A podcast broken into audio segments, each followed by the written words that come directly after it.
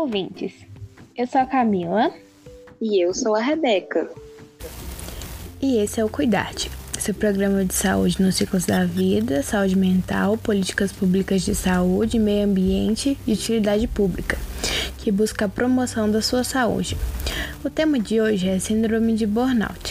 Síndrome de burnout é um distúrbio emocional que se evidencia através dos sintomas de exaustão extrema, estresse e esgotamento físico, e é resultante de situações onde o indivíduo está inserido em um ambiente de trabalho desgastantes que demandam muita competitividade e ou responsabilidade. O excesso de trabalho se coloca como a principal causa da doença, o que a faz uma síndrome comum em profissionais que atuam diariamente sob pressão, com responsabilidades constantes, Professores, médicos, enfermeiros, policiais, jornalistas, entre outros, estão entre os mais afetados.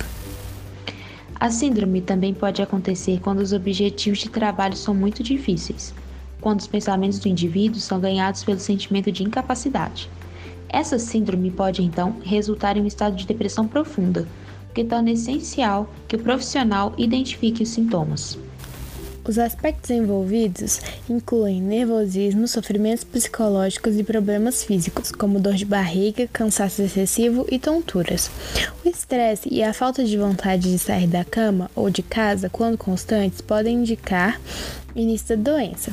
Os principais sinais e sintomas que podem indicar são cansaço excessivo físico e mental, dor de cabeça frequente, alterações no apetite, insônia, dificuldade de concentração, sentimentos de fracasso e insegurança, negatividade constante, sentimentos de derrota e desesperança, sentimentos de incompetência, alterações repentinas de humor, isolamento, fadiga, pressão alta. Dores musculares, problemas gastrointestinais, alterações nos batimentos cardíacos. Em tempos de pandemia, os sintomas que podem estar associados à síndrome de burnout se tornaram parte da rotina de muitos profissionais. O processo de adaptação à nova rotina de trabalho e a necessidade de suprir as demandas de forma semelhante ao antigo normal tem sido custoso aos profissionais. A cobrança por resultados e produtividade em meio à pandemia pode aumentar os casos de síndrome de burnout no país. Cerca de 30% dos brasileiros sofrem com a doença, segundo a International Stress Management Association do Brasil, ISMA.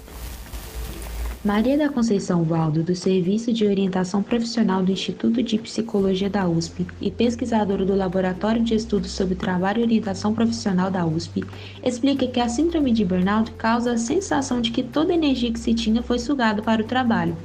A psicóloga acredita que a pandemia tem feito as pessoas trabalharem mais, seja presencial ou remotamente, e isso somado ao medo de desemprego, da Covid-19 e da cobrança por produtividade pode levar à exaustão mental.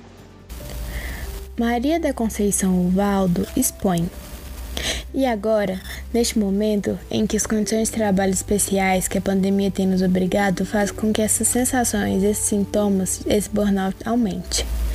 E complementa: temos ficado em casa e trabalhado em casa, portanto, esses tempos se misturam.